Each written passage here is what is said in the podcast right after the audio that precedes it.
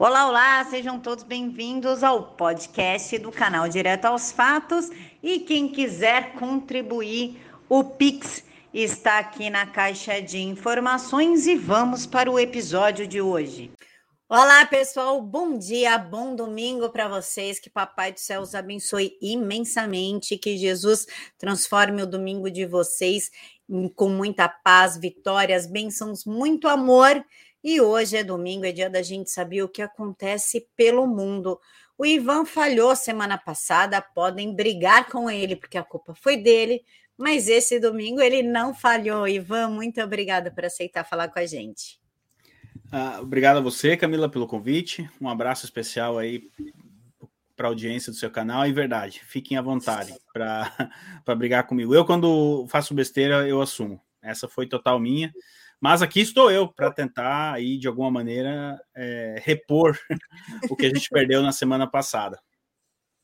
Ivan, eu queria começar um panorama com você sobre os lockdowns mundiais, como é que está Suécia, que tem uma característica bem anarcocapitalista, Suíça, Ucrânia, Alemanha já tem uma característica bem nazista, né? Eu acho que eles não esqueceram nunca o que eles aprenderam com Hitler. Eu queria que você desse um panorama desse por conta do STF brasileiro que determinou, né, o passaporte da picadinha obrigatória para que as pessoas entrem no Brasil. Então eu gostaria que você conversasse, comentasse um pouquinho sobre isso. Perfeito, Camila. É, me chama mais atenção assim Alemanha e Áustria é? ambos países germânicos. Mas antes de falar deles, eu quero trazer, por exemplo, uma informação. Na Suíça, é, eles têm um modelo que praticamente os suíços são convocados a votar ali em, em referendos, em plebiscitos, cinco, seis, sete vezes por ano. E há 15 dias atrás, se não me falha a memória, os suíços votaram em, por volta de 62, 63%, que sim, são favoráveis à introdução de um passaporte sanitário no país. Eu sei que as pessoas podem dizer, pô, Ivan, mas e aí, a votação lá no papel, eletrônica, como é que é, como é que não é? Gente, é, nesse caso, eu andei fazendo uma pesquisa e, de fato, é, não está muito longe, não, 1% para cima, 1 para baixo, mas, de fato, a população da Suíça é, é a favor da introdução deste passaporte sanitário. Agora, por que eles são a favor, né? Será que se abasteceram tanto de informação pela velha mídia que patrocina isso, tudo mais? aí eu precisaria fazer um estudo mais a fundo. E me chama a atenção, né, Camila? O governo, então, tem um aval da população para prosseguir com essas medidas. Agora, na Suécia ainda está em fase de estudos, né? A questão da introdução de um lockdown, não, pode ter sido um balão de ensaio. Do Reino Unido é a nossa última pauta, merece um pouco mais de atenção, a gente vai falar daqui a pouco. Mas Alemanha e Áustria, Camila, a coisa realmente está muito grave, na minha opinião. Na Áustria, o governo uh, já apresentou uma proposta. A ministra da Saúde, vale lembrar, é do Partido Verde. E, basicamente, se aquilo que foi apresentado for aprovado, a partir de 1 de fevereiro de 2022, é, se você não for vacinado, você vai ter que pagar uma multa de 3.600 euros. No câmbio de hoje, isso daria uns 22 mil reais. É muito dinheiro. E se você for reincidente depois dessa multa, Camila, é, a, ela chega a 7 mil euros e de 3 a 6 meses de reclusão. Ou seja, já estão falando em prisão para não vacinados na Europa. É muito grave isso, partindo de um governo onde, em teoria, não é, é uma democracia, não é uma ditadura, e eles estão. Esse projeto foi apresentado ao parlamento. Acredito eu que semana que vem a gente possa até trazer atualização de como é que isso prosseguiu ou não. E a Alemanha, então, Camila. Ah, só para terminar sobre a Áustria, a partir de amanhã, é, nessa segunda-feira, se você for vacinado, você não, não está mais em lockdown. Vai ter lockdown só para não vacinados. Bom, na Alemanha, o modelo é proposto é o mesmo: lockdown para não vacinado. E se você não é vacinado, você vai ter uma espécie de um lockdown soft. Ainda assim, eles estão evitando de mercados de Natal, que são bem famosos agora na, nessa época, grandes aglomerações. Ambos os países trabalham para propor a obrigatoriedade da vacina. Bom, na Itália, nós temos o super passaporte sanitário. Você acha? Eles já fizeram um update. Não é mais o passaporte sanitário. Eles, o governo usa esse, essa palavra, Camila, super. Só que lá eles colocaram assim Green Pass, que seria o passe verde, que é para dar uma assim uma maquiagem de algo bom, né? Verde, passa, liberdade, aquela coisa toda. Mas na verdade também trata-se de um passaporte sanitário para não vacinados, basicamente. Então, o que acontece? A União Europeia, baseada nesses três governos, principalmente, já fala abertamente em discutir sobre a possibilidade da vacinação ser obrigatória nos 26 países membros da União Europeia. Quem já chiou com isso foi a Polônia. O presidente da Polônia, ele não tem essa ênfase que o presidente Bolsonaro tem no Brasil de, de falar os quatro ventos uh, para todo mundo, né, a opinião que pensa. Neste caso, eu concordo, o presidente, se ele tem opinião sobre isso, ele tem mais é que falar. Mas o presidente da Polônia também, pelo menos, deu uma declaração dizendo que ele incentiva quem quer tomar a vacina, a picadinha, que tome, mas que não vai ser obrigatório no país dele. E aí pode vir uma imposição da União Europeia. Este é o quadro, Camila. E do Reino Unido a gente fala quando for a, a pauta do Boris Johnson. Muito obrigada pelas atualizações, Ivan. O que nos causa é estranheza é saber como o ser humano se dobra fácil às medidas, às medidas ditatoriais. Eles não lutam contra, né? A, a população, no geral, mundo, não só Brasil, tem uma mentalidade de respeitar autoridades, independente do que elas possam causar a você. É, isso é bizarro e assustador, porque é mais ou menos a mesma mentalidade da Itália fascista, da Alemanha nazista, Perfeito. da União Soviética comunista, e foi deixando aquela coisa toda acontecer, porque ai, ele é autoridade, eu não posso me defender. Isso é é uma vitimização, é uma submissão muito estranha dessa geração, né?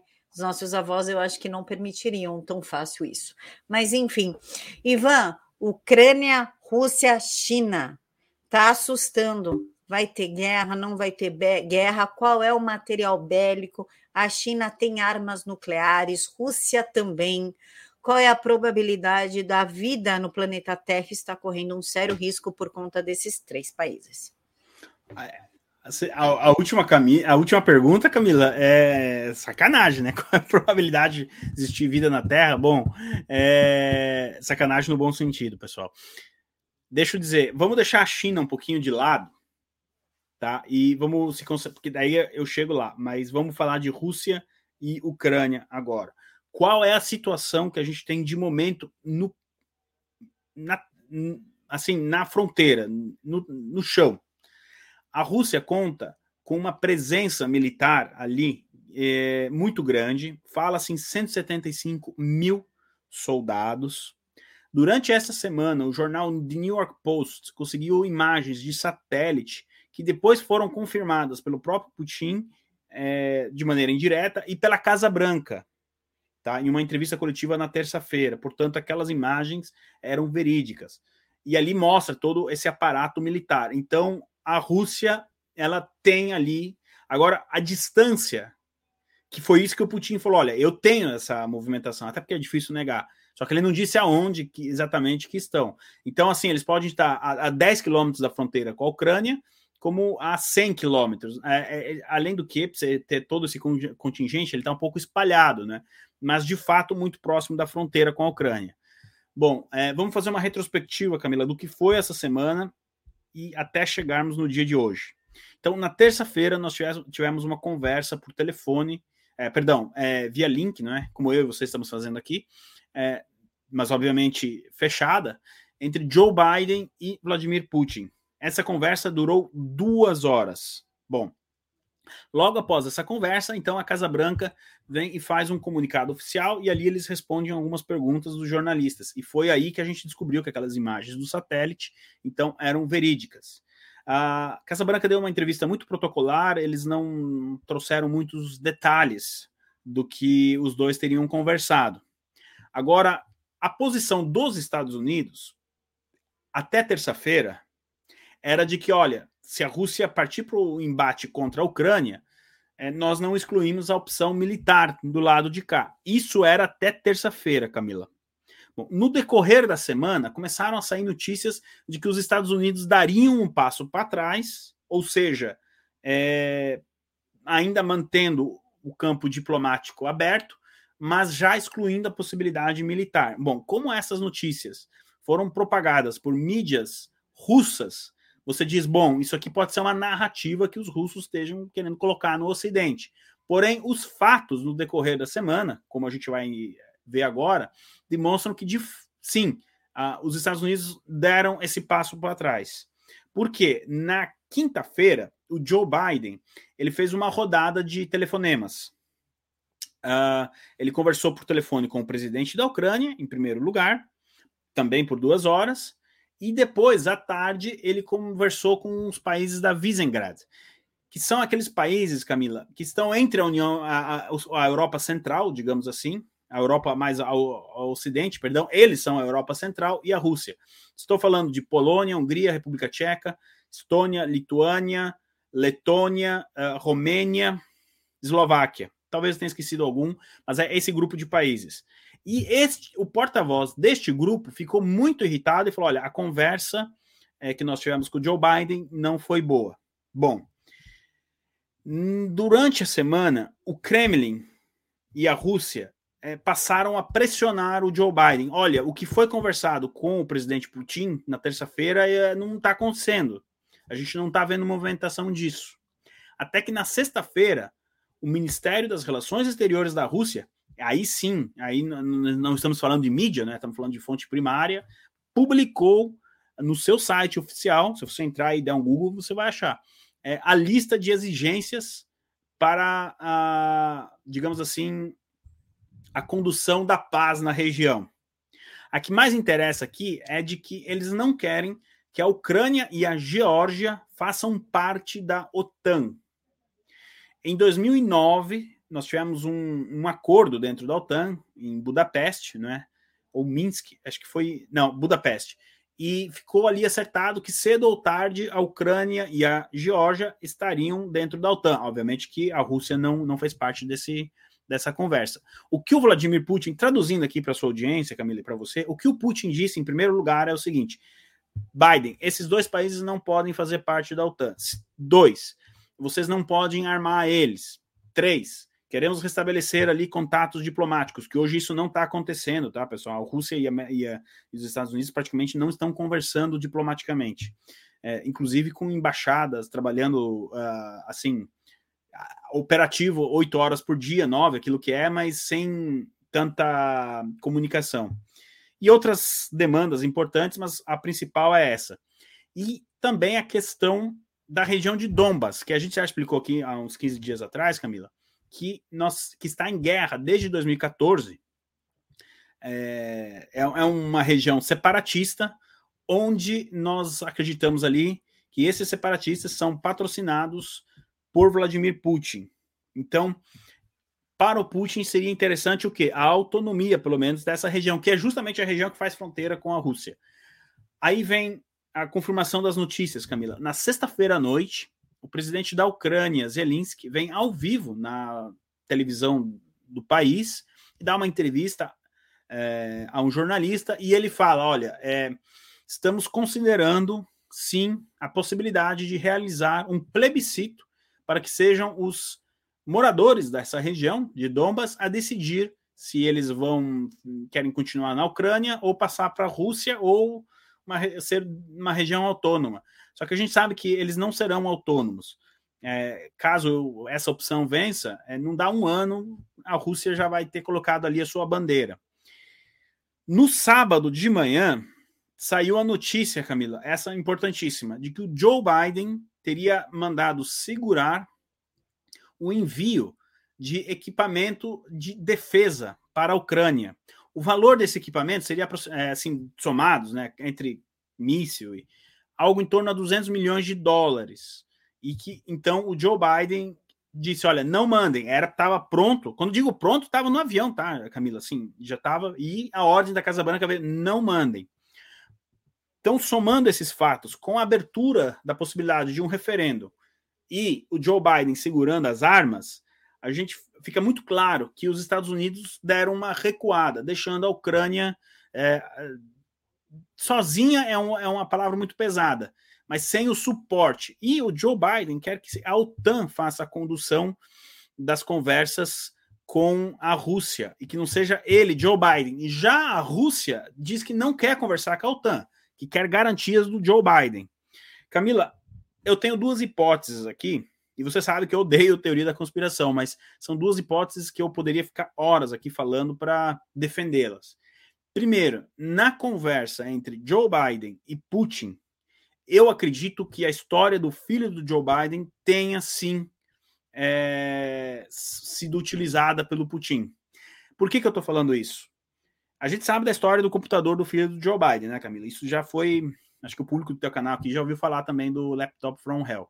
Bom, em conversas assim que o jornal Daily Mail da Inglaterra obteve há alguns meses atrás, o filho do Joe Biden não só admite, depois ele viria admitir publicamente também em uma televisão, a existência do tal computador, como ele diz para um amigo: Olha, eu acho que esse, o original está com os russos. Bom, se está com o russo, está com Putin. Essa é uma hipótese. E aí tem a Ucrânia no meio. Ucrânia, que é sede de uma empresa chamada Burisma. Acredito que você, a Cessabelle, já abordaram esse assunto da, da Burisma é, e ligações, do tempo que o filho do, do tempo que o Joe Biden era vice-presidente, todo Não abordamos, não. Se quiser abordar, fazer um panorama. Bom, de maneira bem resumida, quando o Joe Biden era vice-presidente, ele teria feito lobby para essa empresa, coisa que ele não poderia ter feito, e ganhou até, se não me engano, 9 ou 18.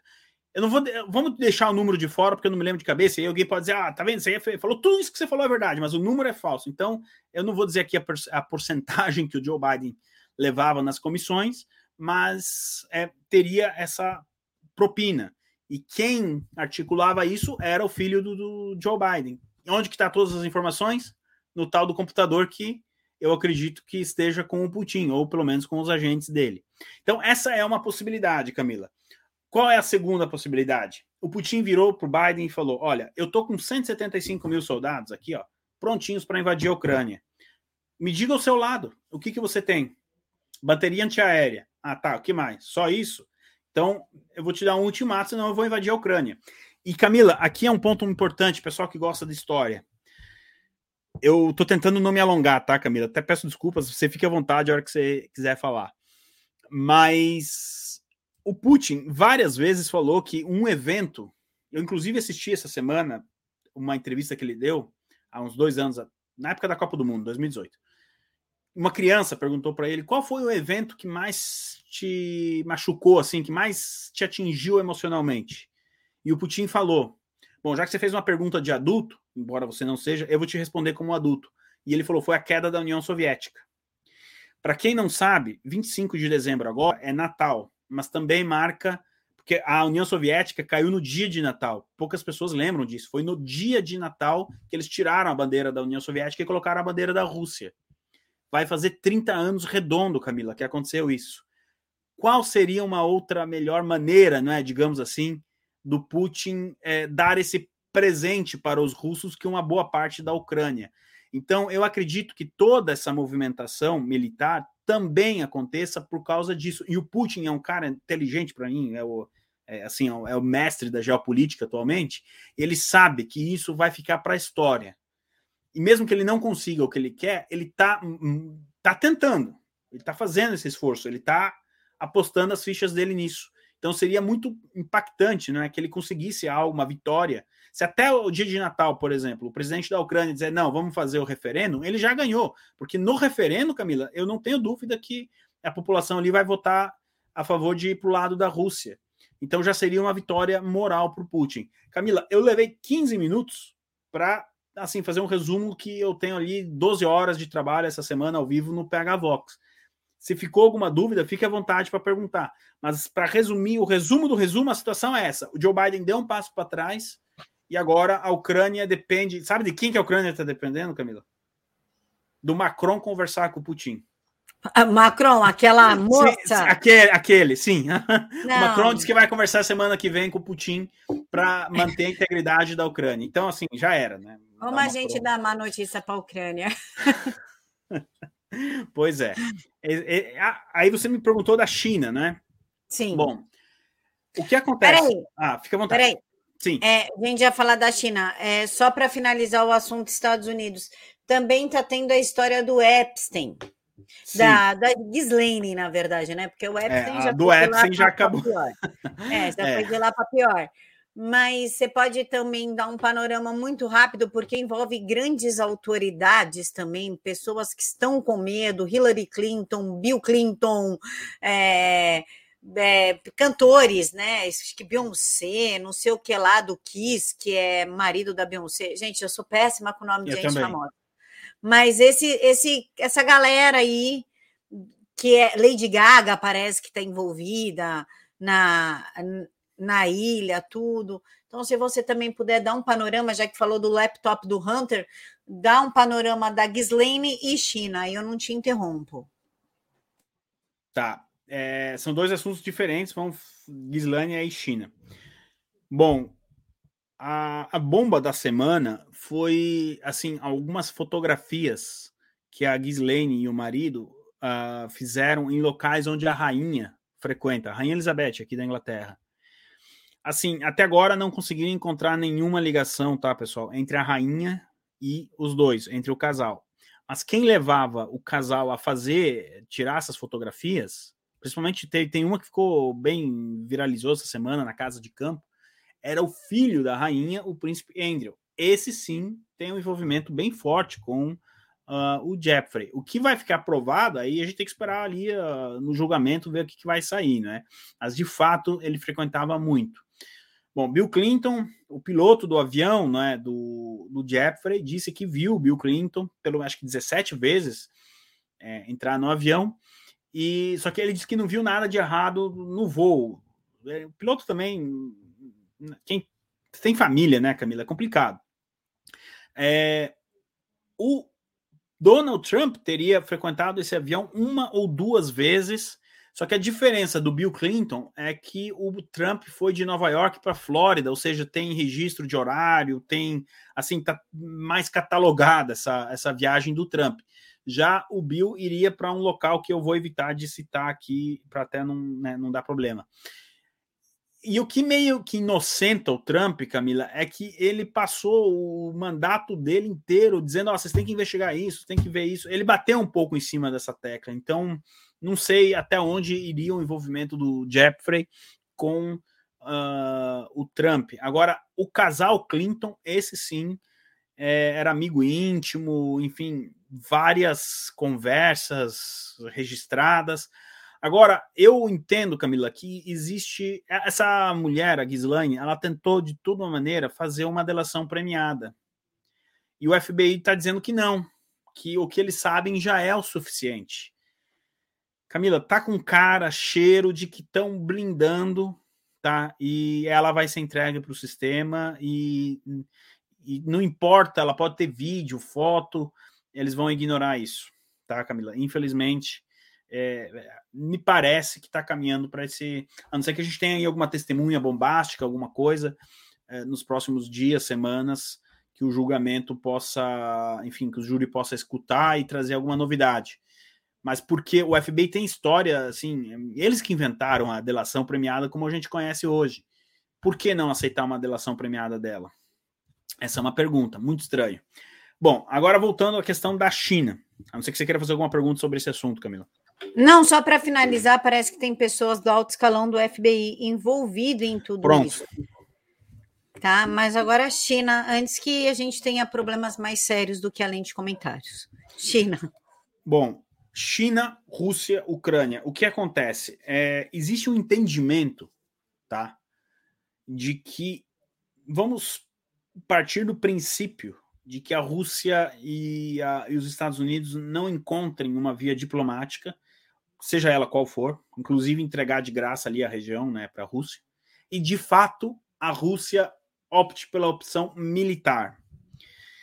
Eu não excluo a possibilidade, Camila, de que horas ou dias depois do uso, né, do início da batalha pela Ucrânia, só um parênteses, se a Rússia partir para cima da Ucrânia, Camila, é coisa de dois, três dias, tá? A gente não está falando de um combate muito longo. A Ucrânia não tem como se defender da Rússia. Dificilmente é, eles conseguiriam manter o combate por mais de alguns dias, tá? Não estou falando de semanas. A não ser que é, o tempo ou uh, algum outro país uh, entre com bastante força para ajudar, mas assim, é um embate muito desproporcional.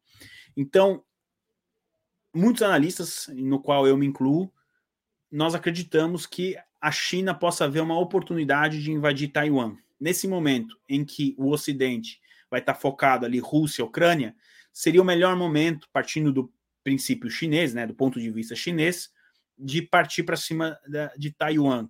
E por que, que eu estou dizendo isso? Porque se os países da OTAN, Ocidente, América, Austrália, partirem para a defesa da, da Ucrânia e de Taiwan simultaneamente, Camila, dali para uma terceira guerra mundial, a, é, se hoje a possibilidade ela é remota, ela fica muito alta, muito alta.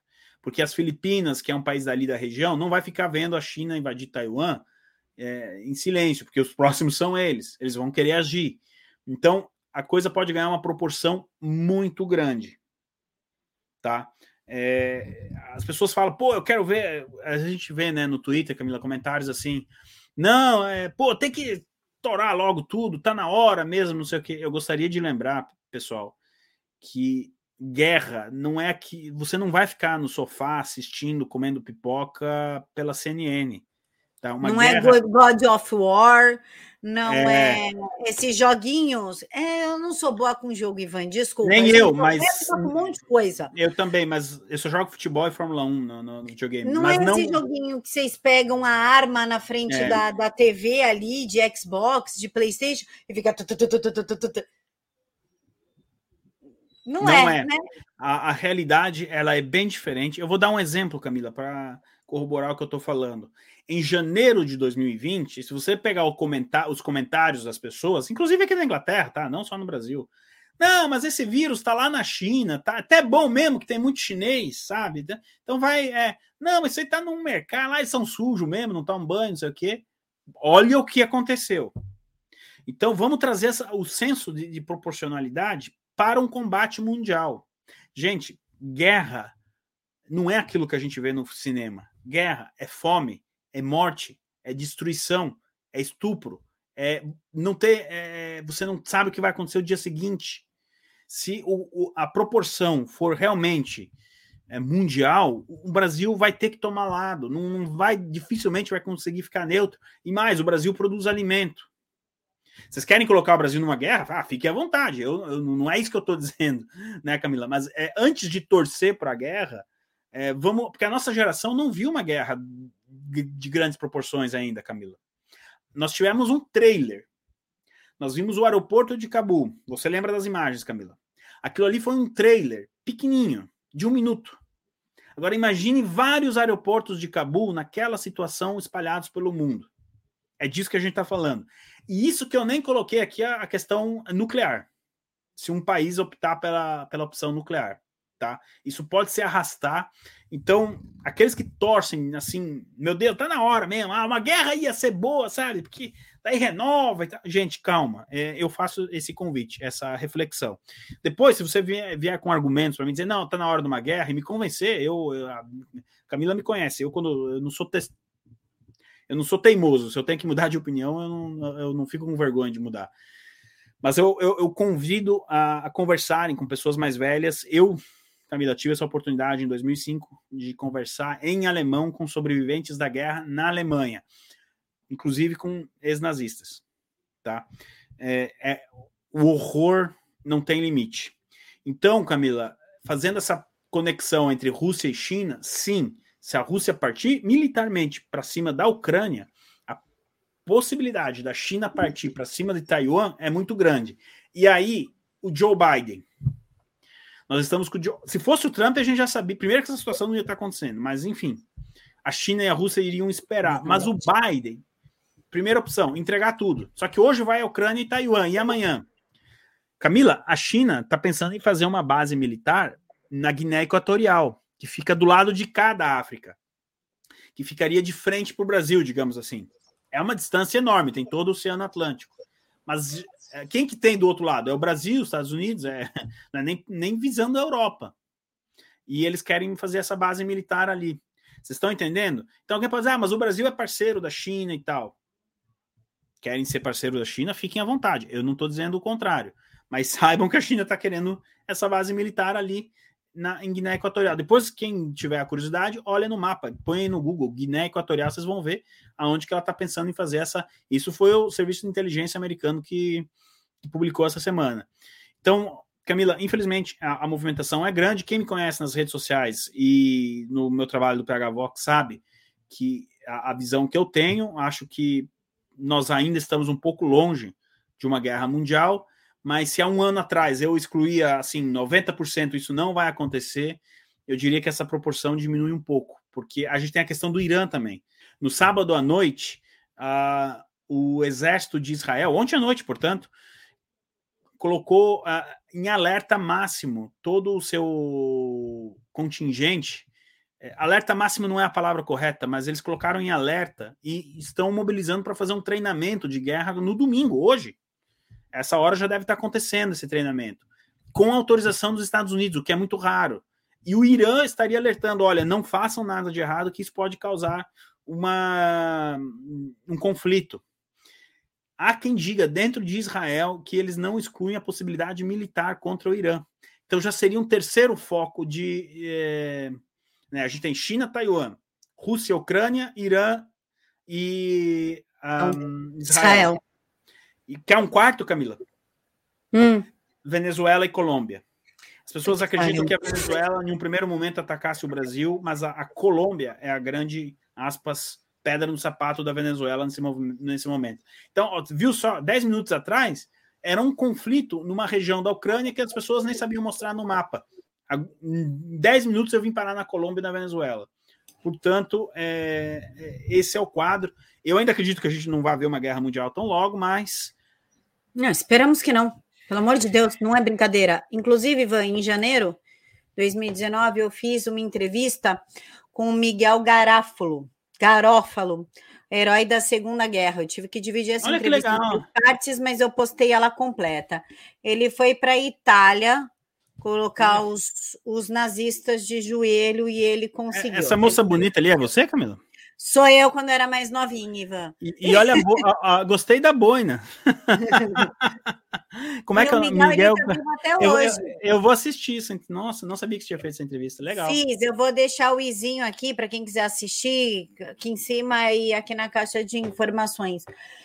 E ele conta os horrores da guerra. Crianças que ele teve, assim, ele não falava italiano, ele foi para a guerra, foi amando do Aranha, né? O Relações Internacionais Osvaldo de Vargas. Aranha. É, Vargas não queria de jeito nenhum, porque Vargas era nazista. O Oswaldo Aranha falou: Isso não vai acontecer, porque os nazistas vão vir para o Brasil. Então a gente vai mandar os nossos para lá já para matar no coração da cobra, né? Já no ninho. E ele fala de crianças italianas implorando por pedaço de pão para eles, mulheres oferecendo sexo para levar um pedaço de comida para dentro de casa para os seus filhos. Guerra não é brincadeira, não é o seu tabuleiro de joguinho que você joga com seus coleguinhas. Comecem a levar o mundo um pouquinho mais a sério. Camila, Ivan. eu vou contar uma história de família aqui. O meu tataravô, ele lutou a Primeira Guerra Mundial. Ele era italiano contra o Império Austro-Húngaro. E quando ele chegou em casa da guerra, né, depois de três anos, imagine a esposa dele sem ter notícia, nada. É, a esposa, quando viu ele, falou: Por que você voltou para casa? O que, que você está fazendo aqui? Ele, como assim? Você tinha que estar tá contente de me ver, né? A gente não tem comida nem para gente, agora tem mais uma boca para alimentar. E quando ele olhou na cozinha, a janta, entre aspas, aquele dia, era semente de vassoura. Essa vassoura, eu acho que hoje não fazem. Sabe que as, o pessoal no interior usava aquelas vassouras é, amarelinhas, assim. Pra... Sim, de palha. De palha. Aquilo ali é uma planta. Ela estava comendo a semente daquilo ali, tá? Então, assim, é, reforçando o que a Camila falou, pessoal, guerra não é joguinho de computador, tá? Guerra é algo um pouco mais sério do que isso. Tenhamos sempre em mente isso.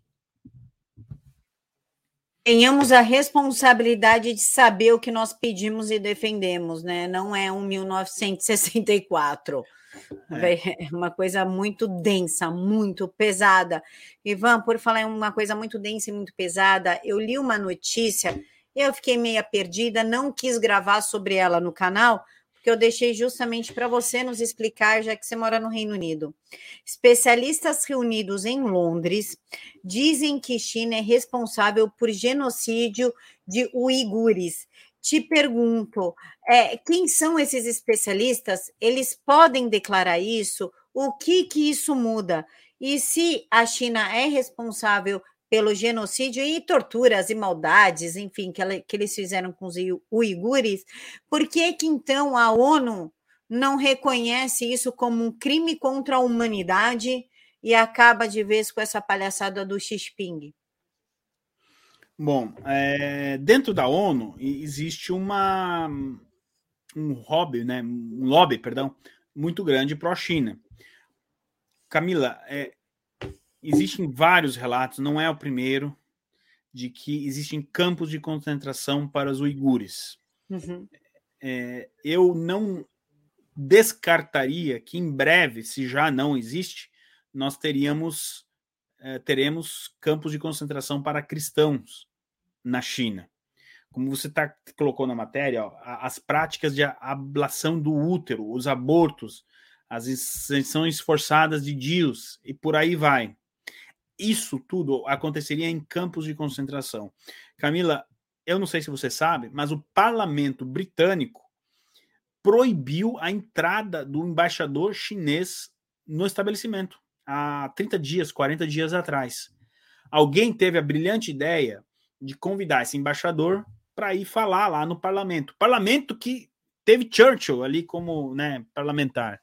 É, e aí o, o, os demais membros fizeram uma votação e por maioria decidiram que ele era persona não grata, ele não pode colocar o pé ali, por causa justamente dessa questão dos uigures. Não sejamos é, assim tão infantis, não tão ingênuos que de acreditar que essa é o, esse é o único episódio de genocídio que acontece no mundo, que aconteceu, enfim mas no momento é o maior. É, talvez outros estejam acontecendo na África é, nesse momento, enfim, a gente não sabe, mas é o que está mais em destaque e é o que está levando, é mais uma pimentinha ali né, nessa salada da ruptura entre diplomática entre vários países com a China. O que levou a, a essa semana uma série aí de, de países declararem um embargo diplomático as Olimpíadas de Inverno, que deve acontecer em fevereiro na China. Camila, o embargo diplomático não é o esportivo. E aí está um erro, na minha opinião. Ou você faz inteiro ou não faz. O que os Estados Unidos, Austrália, Reino Unido e Canadá fizeram foi o seguinte: nós vamos fazer um embargo diplomático, ou seja, não vai ninguém, nenhum chefe de Estado, ninguém representando o governo na cerimônia de abertura ou né, nos 15 dias de Olimpíada mas os atletas estão liberados. Bom, se, eu, se é para fazer, eu proibi os atletas também. Agora, joga. É, é, é, eles, talvez sem querer, jogaram uma batata quente na mão dos atletas. Porque a maioria desses atletas, Camila, gostam de ir no, no Instagram, twittar, no, no Twitter, é, chamar os outros de genocida, que é presidente do Brasil é isso, o Trump era aquilo. Agora eles estão tendo a oportunidade de, pera, peraí, é, vou fazer algo, algo, efetivo, além de uma hashtag no tweet, vou boicotar a Olimpíada, porque eu não concordo com a questão da China. De um verdadeiro genocida. De um verdadeiro. Real e oficial. É. Com relatórios e tudo mais. E aí, como é que fica? Ah, Camila, mas a Nike me patrocina, né? A Adidas também. E aí? Ah, a Olimpíada é de quatro em quatro anos. Eu sou um atleta, eu tenho três Olimpíadas na minha vida, duas, talvez. Talvez uma. Será que eu vou perder a minha única oportunidade de ganhar uma medalha de ouro, né, Camila? Ah, eu tô curioso para ver quais atletas, apesar que esportes de olímpicos de inverno, assim, não tem grandes atletas conhecidos aí no Brasil. Mas eu vou dar uma olhadinha, quando chegar a hora a gente vai ver quais realmente estão preocupados com a causa ou que querem lacrar na internet. por falar em lacrar, Ivan, a gente tem que falar do nosso querido Boris Johnson. Pô. Eu acho a, a, cara dele, eu acho muito icônica, parece um, um desenho, um, um, personagem do South Park. É, é muito estranho. Criança, se você tem menos de 18 anos e não sabe o que é South Park, não procure o que é. É. Tá? é. Vamos deixar isso quieto, é só para maiores de 18 anos. Boris Johnson parece que deu ali uma festinha em 2020, quando estava todo mundo trancado, sem emprego, passando necessidade. Explique esse babado aí, Ivan. Bom, tecnicamente, Camila, não foi ele que deu a festa. O problema, tá? É, eu não coloco a mão no fogo, tá? Já vou deixar esse disclaimer aqui. A festa aconteceu num endereço chamado Down Street, número 10 seria o Palácio do Planalto inglês. É onde o Boris vive e trabalha. Todo o primeiro-ministro inglês, ele mora ali. Churchill morou ali, Margaret Thatcher morou ali, Tony Blair muda o primeiro-ministro. Bom, essa festa, ela teria acontecido em 18 de dezembro do ano passado. Alguns dias após o Boris ter colocado o país em lockdown, ido na, televisão, na televisão e dito: olha, não façam aglomerações, etc., por causa aqui do vírus, aquela coisa toda. Só que a festa aconteceu com funcionários que trabalham com ele. Bom, ele passou o ano de 2021 inteiro negando a tal da festa. Só que a rede de televisão ITV, que é bem de esquerda, viu, Camila? É, conseguiram uma imagem do ano passado da chefe de comunicação do Boris. Sabe é, aqueles púlpitos que eles colocam assim para a pessoa responder perguntas, né? Ela estava ali e os colegas que teriam participado da festa estavam ensaiando com ela. O que, que você vai responder se perguntar da festa? Daí ela vira e que festa? e começa a dar risada. E eles começam a ensaiar como se de fato a notícia da festa vazasse para o público e ela começa a zombar daquilo ali, e os, e os outros também. Você imagina isso no horário nobre, aqui às 6 horas da televisão, no noticiário. Bom, não deu 24 horas, essa mulher pediu demissão, chorando ao vivo na BBC. Ai, desculpa, não quis ofender quem perdeu o negócio, quem perdeu um familiar, eu estou profundamente. E eles achavam que isso fosse salvar a pele do Boris. Só que aconteceu no prédio onde o cara vive e mora. Fica meio complicado, sabe, Camila? Tudo bem, tem três andares e tal, mas realmente a situação do Boris é, foi ficou assim é, embaraçante, no mínimo. Para não. Calma que o babado. Eu sei que você gosta de um babado, Camila. Cara, é pior do que o cara que meteu a mão na bunda da secretária na repartição pública. É, então. Meu é Deus. pior que esse. Camila, eu fiz uma zoeira no Twitter que, assim, é, o próximo primeiro-ministro aqui tem que ser o Mr. Bean, porque do jeito que a coisa tá indo. Teve isso também. Aí, Camila, é... semana passada encontraram traços de cocaína nesse endereço.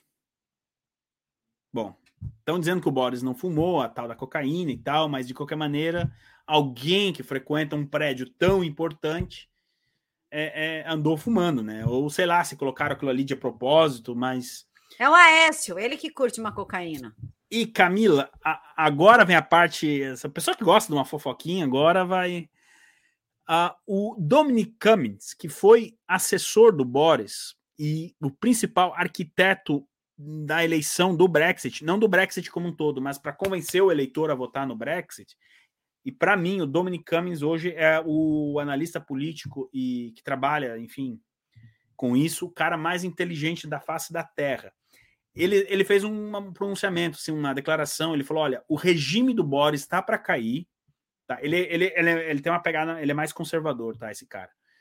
É, tenham paciência e vocês vão descobrir que quem está administrando o país não é o Boris, é a mulher dele.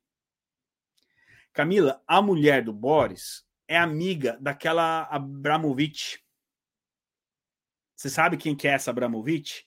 não vamos dizer aqui quem é ela, senão não é que caiu o YouTube, cai eu e a Camila junto. Então, assim, pesquisem por vocês mesmo quem é Marina Abramovic. E esse cara falou: ó, calma, tenham paciência. Agora, no fim de semana, alguns jornais disseram que estão prestes a conseguir imagens e fotos de outra festa que teria acontecido nas dependências de Down Street número 10, no período em que o país estava em lockdown. Bom, na quinta-feira, Camila, o Boris vem a público, depois de tudo isso que aconteceu, ele ainda tomou uma do, da oposição, o líder, porque aqui na Inglaterra você sabe, né? Fica um partido um lado, outro de frente, e o debate. Acho fantástico isso. Nesse prédio aqui, ó, o parlamento, pouca gente sabe, o Big Ben é o parlamento britânico. E o cara da oposição falou: olha, a rainha, 74 anos casada com, com o marido dela, não pôde ir no velório, ela quis né, dar o exemplo, respeitar a regra. Ela sim, isso é moral para governar, isso é atitude de líder. Boris, você tem moral? Assim, não precisa dizer que até os, os do lado do Boris, os conservadores, é, aplaudiram isso. E nesse dia, um parlamentar do Partido Conservador, do Partido Boris, falou: Olha, Boris, você está vendo que esse negócio de passaporte sanitário aí, isso aí não passa que uma distração para a gente não falar mais disso. Bom, eu sei, Camila, com fontes, de que o Partido Conservador já está se organizando e eles querem, assim, convencer o Boris a renunciar para ter uma saída mais digna. Só que o Boris, olha só, eu não sei se é sorte, o que, que é. Não é que no dia seguinte a esse escândalo, a mulher dele resolveu dar à luz, nasceu o segundo filho.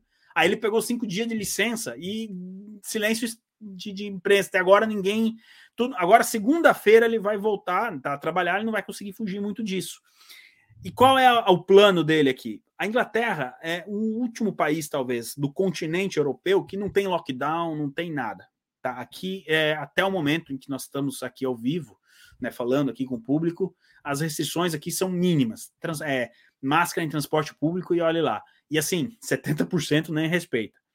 E ele quer colocar um passaporte sanitário para eventos como jogos de futebol e, e, e com grande público. Só que isso precisa passar no parlamento. Se dependesse só do Partido Conservador, eu tenho certeza que isso não ia passar. Então parece que ele mandou articular com o Partido Trabalhista. Olha que ponto que a gente. Você está entendendo porque que eu falei que o Mr. Bean tem que ser o primeiro-ministro?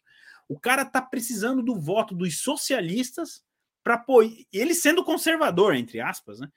Para aprovar o passaporte sanitário. É, eu conversei na sexta-feira com um senhor e parece que o partido andou fazendo umas contas. Assim, vai ser uma votação bem apertada dentro do parlamento mas a, a, tendência é que passe justo por causa dos liberais. Você vê como é que o mundo capotou, cara? Os Nossa, liberais vão, vão, dar os votos necessários para passar o, o passaporte um, sanitário. Um controle, tipo, os liberais é. controlando os. É. É. Pois é. Não dá, não dá. Só que no, no decorrer da semana, então, vai ser feita essa pressão. Se o Boris não renunciar, ele pode estar diante aí de uma rebelião dentro do partido. O parlamentarismo tem essa vantagem e, e aí o, o partido mesmo faça uma votação para derrubar ele. Camila, as casas de aposta aqui em Londres, elas são um termômetro muito bom para a gente ver o que, que vai acontecer. Já tem gente, muita gente apostando. Se eu disser para você, Camila, que a proporção de ganho, se eu apostar que amanhã o sol vai nascer, porque, viu, tem gente que aposta isso, tá? Que, que o sol não vai nascer amanhã. Mas eh, até no fim do mundo tem gente que aposta. Só me pergunto o que, que vão fazer com o dinheiro se ganhar. Mas enfim. É, a proporção de que o Sol vai nascer amanhã e de que o Boris não termina o ano que vem como primeiro-ministro é igual. Ou seja, é, ele vai ser descartado, ele não termina o ano que vem. Eu acho que, assim, ele não chega no carnaval como primeiro-ministro, mas essa é uma opinião minha pelo que eu estou vendo. Tomara. Então é isso, Camila. É, notícias da Inglaterra, quem diria, né? É, Para quem teve Churchill, Thatcher, Estamos falando. A terra tá safadinha. Ministro passando a mão na bunda da amante dentro do prédio. Vocês estão rebeldes. Não, eu não, cara. Eu sou, eu sou comportado. Ivan, para a gente finalizar, porque tem que finalizar com um absurdo que é para o pessoal. Não, não, não chega. O... Não chega isso. Não, tem mais um absurdo. O pessoal começar assim o, a, o, domingo rindo, cheio de esperança, do tipo, caraca, não é só o Brasil que é uma bosta, o resto do é. mundo também é. Olha isso, pessoal. União Europeia. Os senhores lembram do documento interno da União Europeia que visava excluir a palavra Natal? Pois bem, após a repercussão da proposta, a União Europeia voltou atrás e vai revisar o documento. Giorgina Meloni, essa língua italiana que eu não sei falar, não vou me atrever a falar para não passar vergonha. Mas, enfim, o que, que eles queriam, Ivan? Falar o quê no lugar de Natal? Nascimento de Jesus? festa cristã, não tem lógica você bloquear algo assim. É, a Giorgia Meloni e me cumprimente. Ou, seja, eu dei os parabéns à deputada Giorgia Meloni, que foi de atrás disso, e eu, assim, as pessoas perguntam, cara, qual é a referência de conservadorismo nos países? A Giorgia Meloni na Itália é um, eu convido a todos. Se o presidente Bolsonaro estiver me escutando, longe de mim querer pautar o senhor, mas eu recomendaria é, o senhor passar, a, o senhor, seus filhos, enfim, o seu staff, a, seguir a Giorgia Meloni. Ela está em conversas com o Viktor Orbán da Hungria e com outros para formar um partido conservador europeu. É, de repente, isso aí pode virar um movimento mundial, né? Mas, enfim. Bom, Camila, a, o documento da União Europeia era interno para pessoas que trabalham com a comunicação. Então, se tem um escritório da União Europeia nos Alpes da Áustria, eles teriam que adotar isso. Só que é óbvio, depois que. Primeiro eles largam internamente, né? Depois isso se torna externo. É, convidava as pessoas a não usarem a palavra Natal. E você falou nascimento de Jesus e festa de Cristo. Nem isso, pior. Período de férias. Então não é período de Natal, é período de férias. Mas não termina por aí, Camila. Não diga nomes como Maria e João, são nomes bíblicos, né? Muito caros aos cristãos. Use outros nomes no lugar, como Malika e, sei lá, é, eles deram o nome lá, Giorgio, se não me engano. Ou seja, não usem nomes bíblicos. É, tinha mais uma atrocidade. Ah, não diga colonização de Marte, porque isso lembra o período de, né, de colonização e tal. Diga humanização de Marte vai vendo. Bom, a deputada Georgia Meloni ficou, entrou em posse desse documento e ela fez o que tinha que fazer. Ok, ela fez o trabalho das redes sociais, que é justamente para divulgar, eu fiquei sabendo através da rede social, mas ela já organizou ali manifestação. É, o documento saiu no domingo, na terça-feira, eles estavam lá no prédio da, da Comissão Europeia, querendo saber a respeito. Ou seja, ela fez o trabalho de, de rede social, mas o trabalho de campo também foi feito. E olha só que, que legal, a União Europeia teve que recuar depois de toda a repercussão, então eles cancelaram. E a, a autora do, do projeto, ela disse: é, realmente, esse documento precisa ser mais bem trabalhado, ele ficou incompleto, não sei o quê. Camila, daqui um mês eles vão vir com uma outra aberração dessa. Só que o que acontece? Serviu para deixar a galera de alerta. Então, agora, toda vez que a União Europeia for publicar alguma documentação, inclusive interna, vai ter alguém fiscalizando ali para ver se tem alguma besteira como essa. Só que a Giorgia Meloni ela não recuou é, assim com a ideia do protesto, embora ela tenha obtido êxito no, no, no que ela queria. E nesse sábado, olha que bacana. É, eu não tenho uma opinião muito formada sobre isso, mas aconteceu na Itália o primeiro Natal dos conservadores. Ela organizou ali em Roma, uh, na praça, uma espécie de Natal ao aberto para as pessoas se confraternizarem. Óbvio, né? Político, é, for, políticos foram convidados, mas, por exemplo, ela convidou o treinador de futebol da Itália, que ganhou um campeonato esse ano importante para a Itália, entregou um prêmio. Só que ela fez questão de dizer: olha, é o Natal dos conservadores e dos políticos com as pessoas, sem uma grade no meio, então foi, foi bem bacana. Tanto é que parece que eles vão repetir pra, por mais dois mais não, é, mas o sábado que vem ainda vai acontecer de novo, o Natal dos Conservadores. Ou seja, ela conseguiu, acho isso fantástico, Mila. Acho que o trabalho de rede tem que existir, mas ela conseguiu levar da rede para a rua. E isso é muito importante. E graças a Deus a União Europeia voltou atrás nessa medida ridícula. Imagine cancelar o nome de Maria. Agora não termina por aí, Camila, porque na Escócia vieram com uma maior, na minha opinião, assim, maior no sentido de, de, de aberração. O, o, o que seria o equivalente ao SUS da Escócia, né? É, publicou um documento dizendo assim: adie o seu Natal. Porque eles ficaram com vergonha de dizer para cancelar o Natal. Então eles disseram para adiar o Natal. Agora eu pergunto, o filho de uma boa mãe, como é que você adia o Natal? Natal não é carnaval, não é final de Copa do Mundo que você sai adiando. Natal é Natal, meu, tem dia para sabe? Não dá para você adiar o Natal. Como é que vai fazer para adiar? Bom, é, eu não vi a repercussão disso, acho que saiu na sexta-feira, mas sábado que vem a gente pode trazer. Que a ideia é o que, que é? Não comemore o Natal e família, fique em casa, não aglomera, blá, blá, aquela coisa toda que você já sabe, né?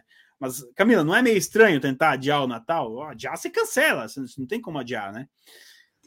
Bom, Ah, ah, é é. Adiar o. Natal é você adiar a sua fé, a comemoração do nascimento do nosso Salvador e juntando com a a ideia da União Europeia é matar o cristianismo.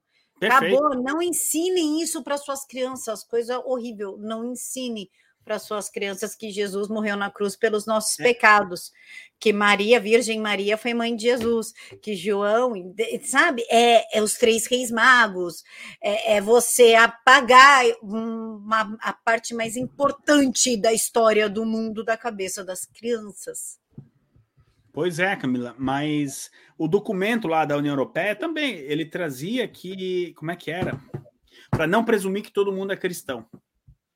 Não, mas a maioria somos, então a minoria não tem voz ainda mais na sobre Europa, a né, maioria. É. Por enquanto, na Europa ainda é, né? Uma minoria não tem voz sobre a maioria. É muito simples assim, entendeu? Enfim. A- a- é eu tô me lembrando de cabeça as aberrações da semana. Bom, teve a Kamala dizendo que o direito ao aborto é um. Como é que é? É inegociável. É, que mais? É, acho que é. Enfim, se fuçar tem mais coisa aí, mas acho que por hoje deu, né, Camila? Eu só acredito numa pessoa que se diz favorável ao aborto se ela se matar. Ah, você já tem uma opinião sobre essas pessoas. Sim, se ela, se ela virar para mim e falar assim, ó, eu defendo o aborto, eu vou falar, se mata. Se você se matar, eu vou acreditar realmente que você defende ah, o assassinato de uma pessoa que não fez nada para ninguém. É. que só quer nascer, que só quer viver, que Deus mandou, é, um, é uma alma de Deus ali, então você se mata. Se você se matar, eu acredito fielmente que você defende o assassinato de pessoas que não cometeram quaisquer tipos de crime. Muito bem, Camila. Se não sacrifica a própria vida pela sua causa, meu bem, eu não acredito em você. Sinto muito. Assino embaixo. Ivan, como que a gente faz para te seguir? Bom, no Twitter, onde eu sou mais ativo, aqui, ó, arroba LordIvan22. Meu Instagram, Ivan Kleber com K. Ivan Kleber Fonseca. E, e no PH Vox, é, de terça a sexta, todos os dias, às 4 horas. E no sábado, às 10 horas da manhã. PH Vox aqui no YouTube mesmo. E aos domingos de manhã aqui, Camila, com você. e este é o meu Twitter. Pessoal, ó, tá com 6.600, tá 3.600 ali, me ajudem a, a chegar no 7, pelo menos, ali, para tirar esse, esse 6 daí, esse 666. É agora que eu vi. Então vamos lá, dá, dá essa moralzinha para mim aí, faz eu ti- tirar esse 6 aí. Nas minhas redes, quando batem 666, ou eu tiro o seguidor, ou eu peço para o povo seguir, porque esse número me, me incomoda muito. E aí eu vou É. entre tiro para ficar com cinco. Tenho certeza que é, quando eu for olhar de novo, já não vai estar mais aí esse 6. Não, vai estar sete, oito, com a graça do Senhor vai estar sim. Amém, amém. Ivan, meu amigo, muito obrigada pela sua participação. Que Deus te abençoe imensamente. Tenha um domingo iluminado e agradeço a presença aqui do, do pessoal que está sempre comentando, apoiando, dando ideias de tema. Muito obrigada, pessoal, por todo o apoio que vocês dão para a gente, e ainda mais para mim. Quando vocês mandam Pix por conta da desmonetização, já cansei de falar desse assunto, vocês sabem muito bem. Então, eu quero agradecer a todos vocês que toda semana me mandam alguma coisa. Muito obrigada mesmo. Que Deus os abençoe imensamente. Eu encontro vocês amanhã, segunda-feira, 8 horas da manhã. Tchau.